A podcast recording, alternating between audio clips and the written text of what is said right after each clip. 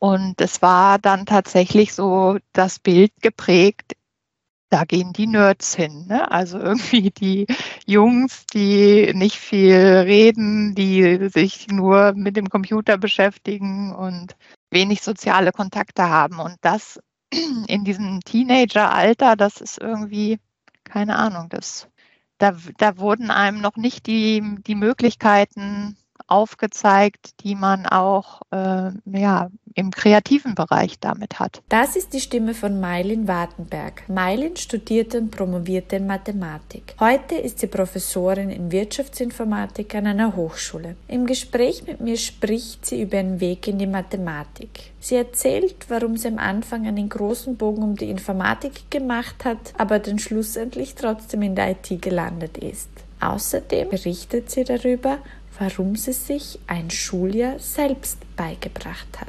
Wenn euch die Folge mit Mylin gefällt, dann teilt sie sehr gerne mit jemand, dem sie gefallen könnte und jetzt viel Spaß mit She Likes Folge 44. Würdest du sagen, dass dein Job, den du heute machst, dass der ungewöhnlich ist? Das ist eine gute Frage. An sich dürfte er nicht ungewöhnlich sein, aber momentan fühlt es sich noch so an, als wäre es ungewöhnlich, weil ja man einfach so wenig Frauen noch hat, die Professuren in den MINT-Fächern haben. Und äh, bei uns in der Fakultät sind in der Wirtschaftsinformatik in unserer Abteilung sind tatsächlich nur zwei Frauen von insgesamt 17 Stellen, die wir haben. Und da fühlt man sich schon noch so ein bisschen wie so ein Exot. Obwohl es sich für mich eigentlich Dann, relativ normal anfühlt mittlerweile. War das eigentlich in deiner bisherigen Laufbahn schon immer so? Und war das was, an das du dir halt gewöhnt hast? Wie war das bei dir auch im Studium? Genau, also tatsächlich ist das was, was ich schon von Anfang an so kenne. Ähm, Im Studium war ich irgendwann, also ich habe ja Mathematik studiert und wir äh, haben natürlich mit mehreren, auch mit Lehramtsstudenten angefangen. Aber irgendwann im Hauptstudium waren wir dann nur noch sehr wenige und irgendwann war ich da als einzige Frau unterwegs. Und von daher ist das was, was ich ähm, von Anfang an kenne, was mich schon meine gesamte ja, berufliche Laufbahn begleitet, dass ich überwiegend mit Männern zusammengearbeitet habe tatsächlich. Und stört dich das, beziehungsweise vermisst du die Frauen persönlich in deinem Umfeld und was vermisst du daran? Also stören tut's mich nicht, sonst wäre ich, glaube ich, nicht so weit gegangen, wie ich gegangen bin in dem Beruf oder in den Gebieten. Ja, man findet auch gute Ebenen natürlich mit, mit männlichen Kollegen zusammenzuarbeiten. Aber ich habe doch festgestellt, dass ich mir die Frauen, die mir dann doch begegnet sind, dass ich zu denen natürlich irgendwie engeren Kontakt aufgebaut habe. Und warum glaubst du, hast du einen engeren Kontakt zu den Frauen hergestellt als dann am Ende des Tages zu den Männern? Weil man vielleicht doch eher Themen hat, über die man sich auch mal außerhalb vom beruflichen austauscht, über die man eine gleiche Ebene findet. Jetzt geht es ja natürlich in Taxi Likes nicht nur um das Thema Frauen, sondern es geht auch um das Thema Technologie. Was hat dich eigentlich dazu gebracht, Mathematik studi zu studieren, das Doktorat zu machen, dann in den Business Intelligence Bereich zu gehen und schlussendlich Professorin zu werden? Wie bist du dazu gekommen? Ja, Mathematikstudium, das ähm, hat sich relativ ähm, früh irgendwann schon angedeutet, dass ich ähm, ja gut einfach gut in Mathe bin, dass mich das interessiert, dass ich gut analytisch denken kann. Und dann war ich ein Jahr in Amerika in der 11. Klasse und habe den kompletten Stoff quasi verpasst, der hier gemacht wurde. Und ich wollte unbedingt, wenn ich wiederkomme, in den Leistungskurs Mathematik gehen in die zwölfte. Und ähm, dann hieß es, okay, wenn du in die zwölfte gehst, dann wird die erste Klausur über den Stoff der elften Klasse geschrieben und den habe ich nun komplett verpasst. Und dann hat mir eine ehemalige Lehrerin von mir Unterlagen gegeben und hat gesagt, komm, setz dich hin, ähm, mach das in den Sommerferien sozusagen und holst das nach, du schaffst das. Und dann habe ich tatsächlich irgendwie in den Sommerferien, nachdem ich aus dem Auslandssemester wiedergekommen bin, mir quasi den Stoff der 11. Klasse beigebracht. Ja, habe dann eine elf Punkte, also eine zwei in der ersten Klausur geschrieben und habe gedacht, okay, wenn du dir quasi ein Schuljahr selber beibringen kannst, dann ist das anscheinend was, was dir sehr liegt und äh, was dich auch sehr interessiert. Und ja, so bin ich schon mal, sag ich mal, dicht rangekommen an das Thema. Warum dann Mathematik und warum nicht irgendwas anderes? Ich hatte einfach keine Vorstellung davon, was ich eigentlich werden will. Dann habe ich geschaut und mit Mathematik war so die Idee, du kannst eigentlich alles Mögliche machen. Du lässt dich analytisch ausbilden und der Weg hinterher, der ist ganz weit offen. Im Studium war es tatsächlich so, dass ich dann ja ein Nebenfach wählen musste. Informatik war was, was wo ich gesagt habe, oh nee, da machst du einen großen Bogen drum, dass äh, Algorithmen und Datenstrukturen und was, wie die Veranstaltung hießen, das hörte sich alles so wenig interessant an, dass ich gesagt habe, nee, das, traue ich mir sowieso nicht zu und das mache ich nicht. Ich mache äh, Finanzwirtschaft, hier BWL, irgendwas, was ich halt daneben machen muss. Und dann habe ich studiert, so, ähm, super theoretisch auch in Mathematik, bin wirklich von Technik eigentlich relativ fern geblieben. Natürlich mal mit irgendwelchen Computeralgebra-Programmen gearbeitet, aber ganz, ganz wenig. Dann habe ich mich am Ende des Studiums, war schon so klar, ich möchte einen Doktor machen ähm, und ich möchte vielleicht auch mal Professor werden. Ich möchte auch was machen, was man anfassen kann, was man umsetzen kann, was ja einfach angewandt werden kann. Dann hatte ich tatsächlich mehrere Angebote für äh, eine Promotion, einmal natürlich im Bereich reiner Mathematik, dann auch in der Finanzwirtschaft, weil ich da den Prof gut kennengelernt habe. Und dann hat sich durch einen Zufall ähm, über eine Kooperation mit Bosch Blaupunkt ergeben, dass es auch möglich wäre, dort ähm, zu promovieren im Bereich Navigationssysteme. Und da habe ich an so einem Seminar teilgenommen und bin dann da irgendwie darauf aufmerksam geworden und habe gedacht, Mensch, das wäre doch was. Du wolltest doch jetzt was Angewandtes machen und ja, dich für was einsetzen, was dann auch tatsächlich gebraucht wird, benutzt wird. Und dann habe ich allen Wegen an der Uni quasi erstmal gesagt, nee, das ist nicht mein Weg, sondern ich möchte jetzt hier Bosch Blaupunkt diese angewandte Promotion machen und bin da tatsächlich komplett ins kalte Wasser gesprungen. Also ich kannte mich weder mit Navigationssystemen aus, ja, mit irgendwie den Algorithmen, die dahinter stecken und vor allem halt nicht mit der Programmierung. Ne, und mir war klar, wenn ich mich darauf einlasse, werde ich in C programmieren müssen. Ähm, das, was ich erarbeite, wird dann umgesetzt werden müssen, sodass es in den Navigationssystemen angezeigt wird. Ja, dadurch, dass mein, mein Wille aber dann so gestärkt war, ich möchte dieses Angewandte machen, war es dann auch so weit, dass ich gesagt habe, das, da gehst du jetzt hin, das schaffst du schon, das machst du irgendwie. Und jetzt im Nachhinein war es natürlich für mich absolut der richtige Schritt, weil ich zum einen gesehen habe, das ist gar nicht so schlimm. Also das ist gar nicht so kompliziert, wie du dir das vielleicht vorher vorgestellt hast. Das ist gar nicht so langweilig oder öde, wie man vielleicht so Ideen davon hatte, von so, ja, also von einfach vielen Vorurteilen, die man gesammelt hatte. Und ähm, man kann, konnte richtig kreativ sein. Man hat gesehen in Oberflächen, wie das dann umgesetzt war, wie das angezeigt wurde, was man sich da überlegt hat. Und das war am Ende echt immer ein schönes Gefühl. Und so bin ich quasi in Richtung ja, Informatik. Ich sage jetzt im Nachhinein immer, es war mein kleines Informatikstudium, was ich da nachgeholt habe. Also es war natürlich teilweise auch echt eine harte Zeit, wenn man so von Null kommt, aber ähm, ich habe da wahnsinnig viel mitgenommen. Und dann habe ich gemerkt, dass dass das eigentlich einfach nur ein gutes Mittel ist, um viele Dinge, viele analytische Dinge, viele Dinge, die mir Spaß machen, wo ich mir kreativ was überlegen kann, äh, die umzusetzen. Und so bin ich dann ja zu dieser angewandten Promotion gekommen, natürlich immer noch im Bereich Mathematik mit viel Graphentheorie zu den Algorithmen dahinter, aber ja auch viel Informatiknähe dann. Woher kommen bei dir diese Vorurteile gegenüber dem Programmieren? Kommt es von den Lehrern in der Schule? Ist es von deinen Eltern gekommen?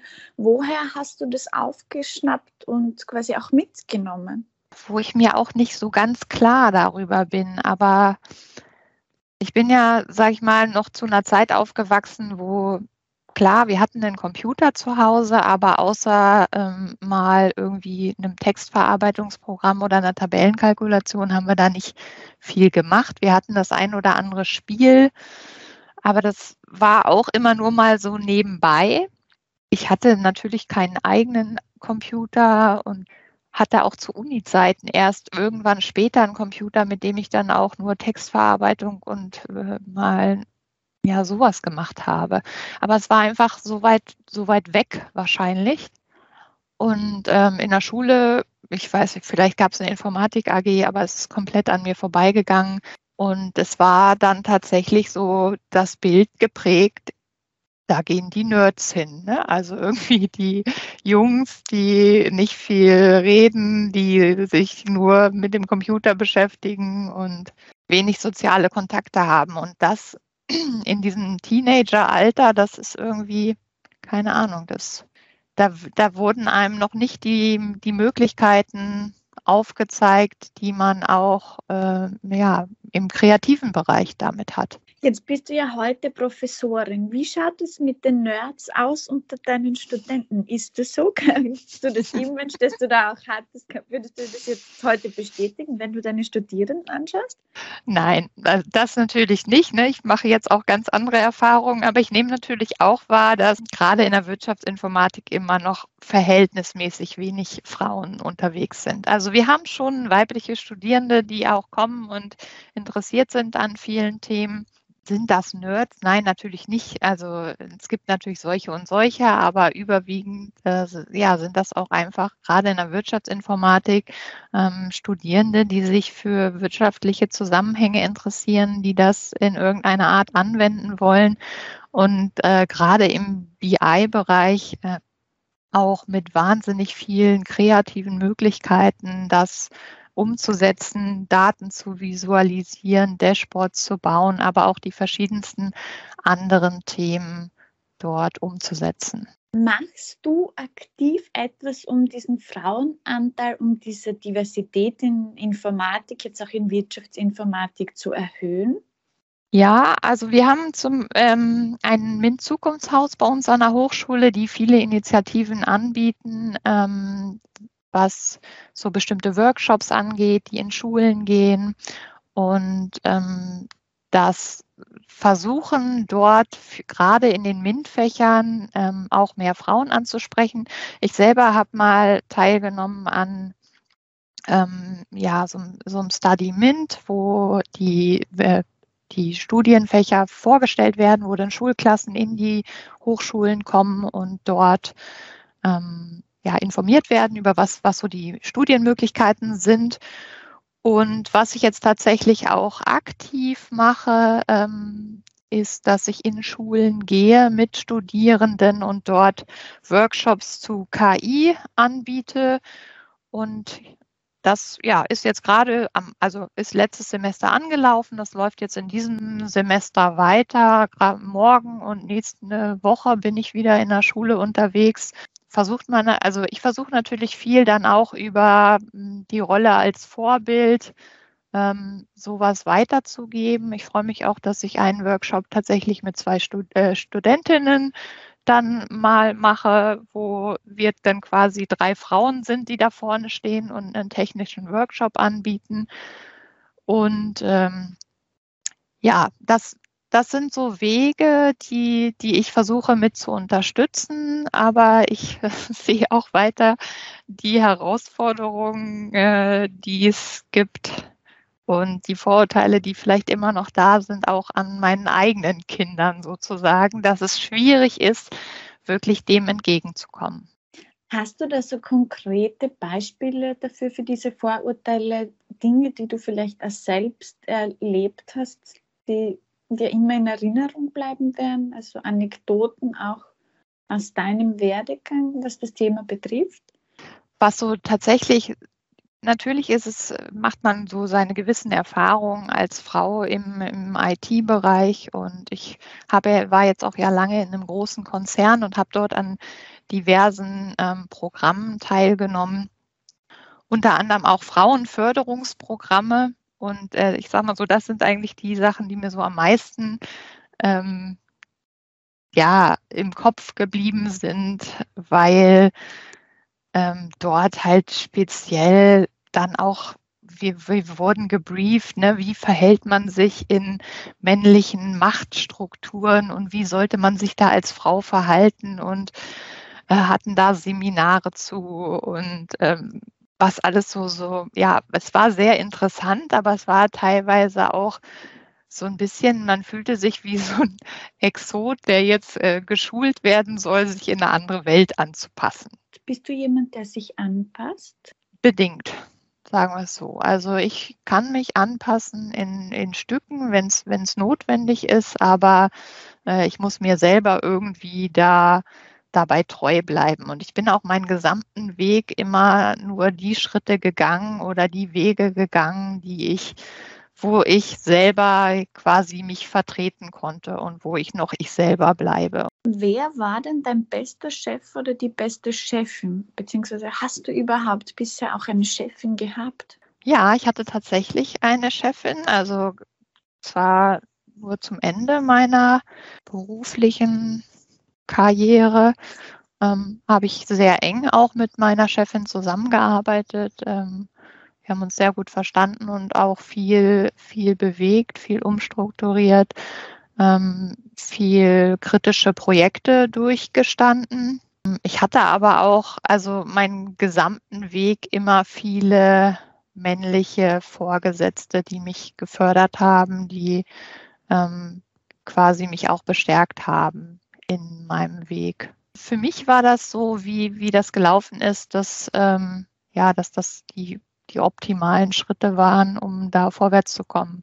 Ich habe aber auch rechts und links gesehen, dass es auch anders sein kann und viele Frauen, die ähm, ne, gerade bei uns war es so immer die Frage, wer geht ins Management als nächstes oder wer steht auf der Liste für Management und da gab es schon das ein oder andere Mal so das Gefühl, naja, die Männer, die direkt ins Management berufen wurden, da schickt man die Frauen erstmal noch ins Mentoring-Programm für Frauen als Vorbereitung. Ähm, das mag schon für den einen oder anderen ungerecht gewesen sein, ähm, aber ja, für mich war das schön.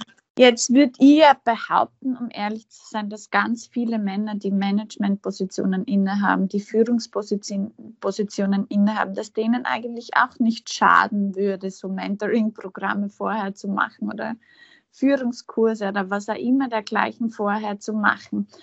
Warum macht man das mit Männern nicht? Warum versucht man, warum ist es, warum ist es bei Frauen so wichtig, diese Dinge zu machen? Oder warum glauben wir, dass wir diese Dinge bei Frauen machen müssen? Oder warum machen wir sie bei Männern nicht, besser gesagt, obwohl es eigentlich also notwendig wäre? Das ist wahrscheinlich die bessere Frage.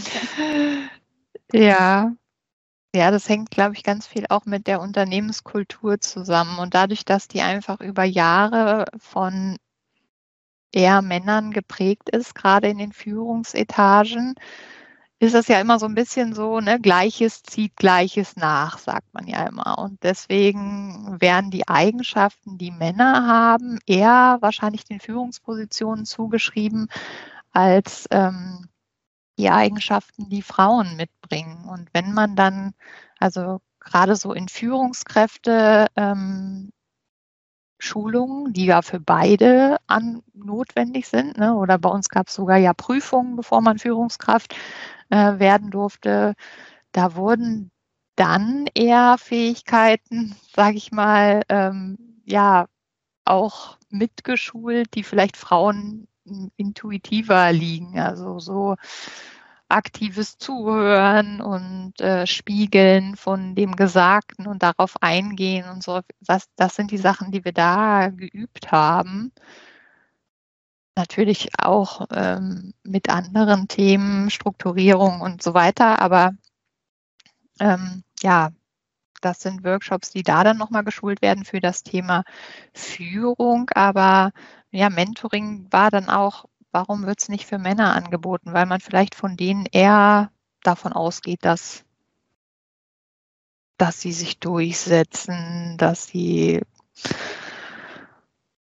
wissen, wie, wie sie sich äh, verhalten, wie sie mit Rangordnung umgehen und wie, wie man führen sollte. Sowas. Warum bietet ihr so eine Lehrveranstaltung oder vielleicht bietet ihr sie auch an? Bietet ihr so Lehrveranstaltungen auch an im Studium? Und wenn, warum bietet ihr sie eigentlich nicht an? Würde das nicht auch ähm, einen guten Beitrag zu dem Thema Diversität und dergleichen leisten? Also es gibt natürlich übergreifend Angebote, die so in diese Richtung gehen äh, äh für Diversität, ähm, was, was sage ich mal, studiengangsübergreifend angeboten wird, aber jetzt speziell in unserem Studiengang ähm, nicht direkt. Also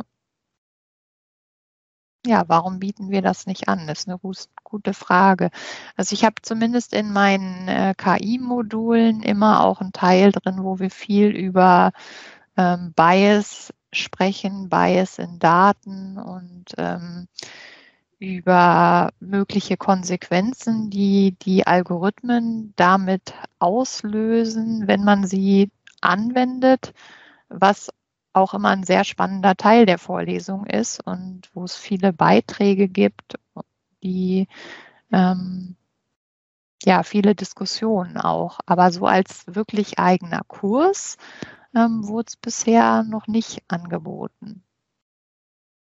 Angenommen, solche Kurse würden jetzt angeboten werden. Wer sollte deiner Meinung nach diese Kurse halten? Sollten die von Männern gehalten werden? Sollten die dann eben von ja, Frauen, Minderheiten in, in, in der Informatik gehalten werden. Ich denke jetzt auch daran, also mir fällt da oft so bei TV-Diskussionen auf, es werden halt dann immer wieder Experten eingeladen und oft, also zur Flüchtlingsforschung oder was dergleichen, ich nehme jetzt einfach ein Beispiel her, aber es sind dann eigentlich Experten, die selber überhaupt keine Ahnung davon haben wie es auch ist in dieser Rolle. Ist das egal oder sollte man jetzt da, gerade wenn man so einen Kurs anbietet, eben auch Menschen nehmen, die da aus ihren persönlichen Erfahrungen auch erzählen können? Ja, ich denke, davon würde so ein Kurs natürlich am meisten profitieren. Und meiner Meinung nach wäre das auch nicht so eine klassische Veranstaltung, dass sich da vorne jemand hinstellt und ein Semester einfach irgendwas durchzieht, sondern wenn man sowas anbietet, dann würde das wahrscheinlich auch viel davon leben, dass man ähm, Gastvorträge aus unterschiedlichen Bereichen integriert. Also dass man einfach diese Vielfalt auch aufzeigt und äh, dadurch persönliche Erfahrung weitergeben kann. Ich finde, es muss nicht unbedingt an eine Person gebunden sein, sondern das würde dann tatsächlich auch davon leben, dass man versucht, das sehr divers zu gestalten mit sehr vielen unterschiedlichen Beiträgen, ähm, die, die dort so einen Kurs dann auch ausmachen. Wann würdest du eigentlich anderen, jetzt dadurch, dass es auch Tech-Likes ist und natürlich auch viele der Zuhörerinnen weiblich sind, äh, wann würdest du anderen Menschen, anderen Frauen empfehlen, eine Professorin im Bereich der Informatik zu werden? Was ist deiner Meinung nach dafür notwendig? Was sollte man da wissen?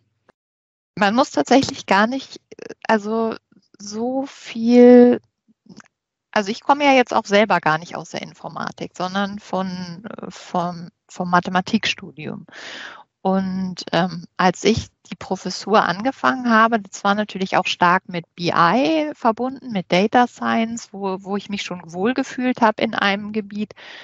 Aber äh, man sollte sich so ein bisschen von seinen alten Vorstellungen lösen. Also ich hatte gerade am Anfang der Professur ähm, öfter mal so ein Bild von meinen Professoren. Ich hatte ja überwiegend auch männliche Professoren im Kopf, wo man immer so das Gefühl hat, die die wussten irgendwie alles. Also das war so ein Fass mit Wissen und man war so der kleine Student und hatte Glück, wenn man einen Teil von diesem Fass abbekommen hat. Und da habe ich am Anfang so ein bisschen zu knapsen gehabt, weil ich dachte, hm, ich fühle mich jetzt gar nicht wie so ein Fass hier. Vor allem ähm, hatte ich ja C und ähm, SAP-Programmiersprache, also ABAP gelernt wollte aber in Python unterrichten, hatte davon gar keine Ahnung und dachte, du kannst jetzt gar nicht dieses Fass sein, wenn du das gar nicht kannst. Und das finde ich heutzutage ganz wichtig und da würde ich auch ähm, dazu raten, dass man sich auf sowas einlässt, weil ich habe dann gedacht, okay, ich bin vielleicht kein Fass, aber ich kann ähm, ein Impulsgeber sein. Und ich kann ein Impulsgeber sein, wenn ich mich auf neue Themen einlasse, wenn ich keine Angst habe vor neuen Themen, wenn ich sie einfach anpacke und wenn ich auch, äh, sage ich mal, das transparent mache. Und es war dann auch tatsächlich die ersten Semester so, dass dann Studierende kamen und sagen, Frau Wartenberg, hier Ihr Beispielprogramm, das könnte man aber an der und der Stelle so und so viel besser machen. Ähm, dann passiert das und das. Und dann habe ich gedacht, das ist doch aber auch eigentlich gar nicht schlecht. Also das, das gibt ja Studierenden auch ein gutes Gefühl, wenn sie sich so, sage ich mal, selber an ein Thema ranarbeiten. Und ähm, ich muss gar nicht die sein, die alles immer weiß vorher oder alles immer kann, sondern ich muss nur wissen, wie gebe ich die Impulse, wie kann ich das verifizieren und da hilft eigentlich ein gesundes analytisches Denken. Also von daher wäre so meine Empfehlung, wenn man wenn man sich im analytischen Bereich wohlfühlt, wenn man schon Erfahrungen gemacht hat mit irgendwie Programmiersprachen, Technik im gewissen Rahmen, ähm, dann sollte man auch Mut zur Lücke mitbringen und, und sich auch einfach zutrauen, in verschiedene andere Themen einzuarbeiten und nicht immer dieses, was Frauen ja öfter so mitbringen, ich müsste das alles perfekt können, bevor ich so eine Position antreten kann. Das, ähm, ja, also da kann ich nur durch meine eigene Erfahrung sagen, es geht auch anders und es ist auch ein schöner, bereichernder Weg anders. Und man muss sich von dieser alten Vorstellung, von diesem Wissensfass, so ist das immer in meinem Bild, einfach lösen, sondern die Welt entwickelt sich so schnell weiter, gerade auch im technischen Bereich, dass man gar nicht mehr von allem die neuesten Updates sowieso oder das Neueste sowieso beherrschen kann. Und wenn man keine Angst davor hat, sich gewillt ist, sich einzuarbeiten, sich in verschiedenen Bereichen ähm, einzuarbeiten, dann kann man sehr gut auch Professorin in der Wirtschaftsinformatik sein, ohne aus der Informatik zu kommen.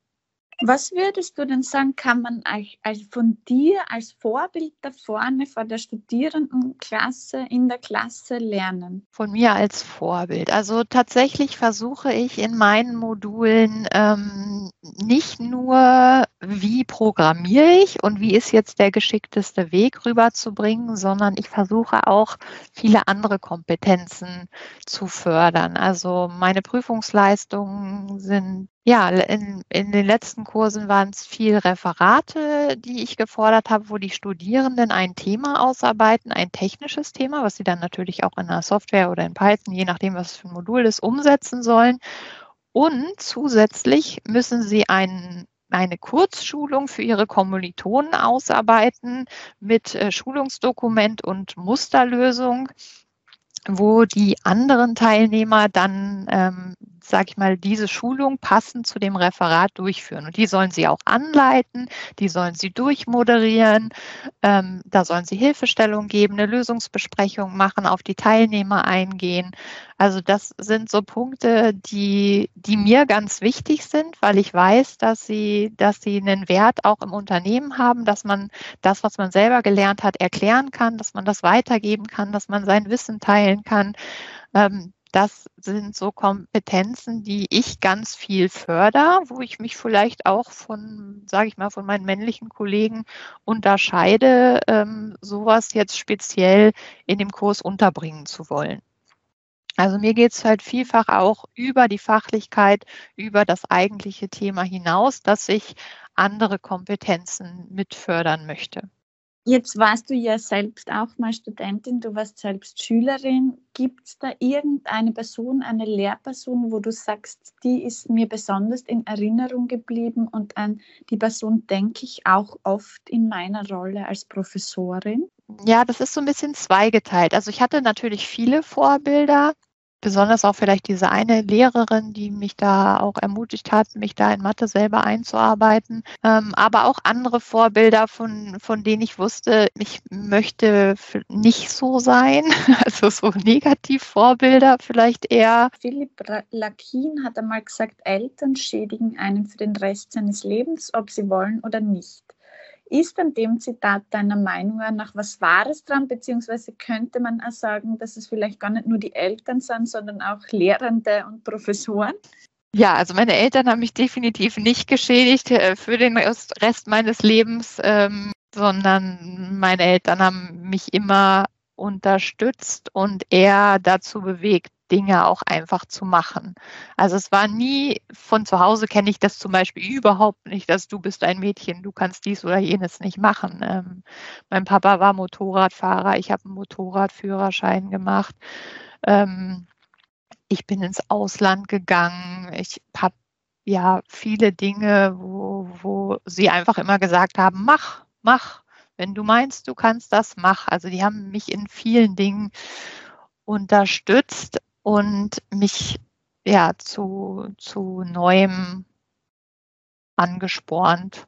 Aber es ist natürlich schon so, wenn man das nicht hat, ne, vielleicht schädigen Eltern dann einen für den Rest des Lebens ähm, oder, oder Lehrer. Also natürlich wird man viel geprägt durch die Erfahrungen, die man macht, äh, durch, durch das, was man so mitnimmt. Ähm, aber ich habe festgestellt, das Wichtigste ist letztendlich, was man daraus zieht, dass man an sich selbst glaubt, dass man ähm, ja überzeugt ist, dass man das kann und dass man bestimmte Schritte gehen möchte. Und wenn man die gehen möchte, dann ist vielfach auch ein Weg da, wo man sie gehen kann. Jetzt ähm, bist du mal außerhalb des Klassen- und des Hörsaals. Was wäre jetzt dir wichtig, ähm, außerhalb des Hörsaals auch anderen mitzugeben, was jetzt auch dieses Thema Frauentechnologie und MINT betrifft. Hm, außerhalb des Hörsaals bin ich natürlich auch viel zu Hause und äh, ja, Mutter von zwei Mädels und versuche da zum einen natürlich viel mitzugeben, dass wir, also mit meiner großen Tochter, die, da haben wir jetzt eine App programmiert, weil die ähm,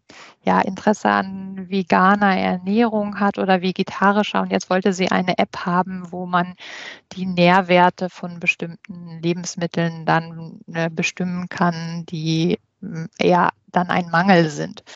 Und wir diskutieren hier natürlich auch viel über Technologie und Sie kriegen ja auch viel mit, was, was ich so mache. Ähm, aber ich sehe halt auch in der Schule, ne, jetzt gab es auch wieder Profilwahl zwischen möchte ich Informatik oder eher ähm, Geschichte, Erdkunde, Profil oder sowas haben. Und da ist es halt so, dass die Mädels, also gerade auch meine Töchter, die dieses Kreative so mögen und auch so, wenn ne, ne, darstellendes Spiel, Kunst, das sind so Themen, die die anziehen. Und ich finde es so schade, dass das so selten mit Technik verbunden wird in der Schule. Also das, da könnte man so viel mehr machen, wenn man Wege aufzeigt, wie auch solche Themen mit Technik verbunden werden können, um sie für Mädels attraktiver zu machen.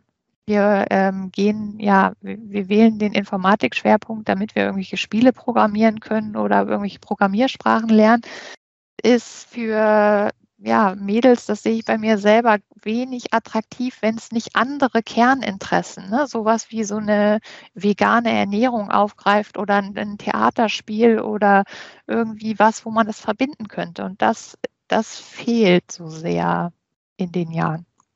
Hat dir das auch gefehlt als Mädchen? Diese Verbindung oder fehlt dir das jetzt auch, wenn du deine Studierenden anschaust, heute noch bei den Studierenden und gar nicht nur jetzt im Kindes- und Mädchenalter? Also ich sag mal so, mir hat auf jeden Fall in der Jugend diese Verbindung zu sehen gefehlt. Ich war auch sehr, eigentlich sehr interessiert. Ich habe viele, ich hatte eine eigene Videokamera, habe viele Videos gedreht und hätte da vermutlich auch mit Ton und Technik und so noch äh, viel mehr Interesse gehabt, wenn mir da weitere Wege aufgezeigt wurden, unabhängig von meiner Freizeit. Ich, und ich glaube, dass da teilweise schon etwas mehr jetzt auch ähm, da ist. Aber ähm, bei meinen Studierenden, deswegen finde ich ja meinen Job auch so toll, dass ich äh, da ja Wege aufzeigen kann, einfach auch und das somit weitergeben kann. Also jetzt fehlt es mir nicht mehr, weil ich gelernt habe, ähm, wie diese Verbindung aussehen kann, was man alles damit machen kann.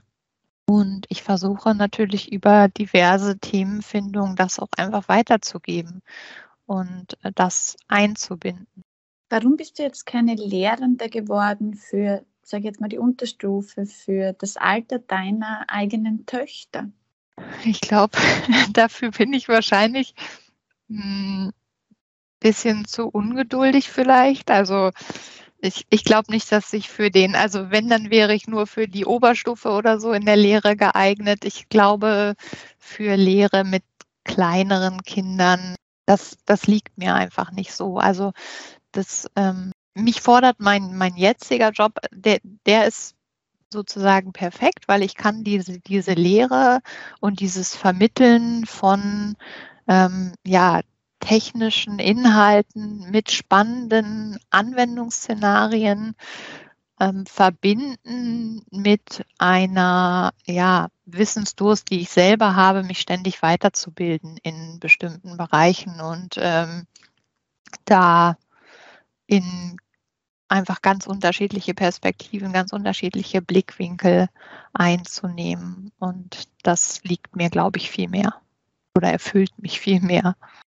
Aber man sieht, ne, dadurch, dass ich auch Workshops in Schulen organisiere, KI-Workshops, dass, ähm, ja, dass mir das Thema grundsätzlich auch sehr, sehr wichtig ist, dass dort einfach viel mehr Aufklärung gerade im Bereich künstliche Intelligenz ähm, geschieht.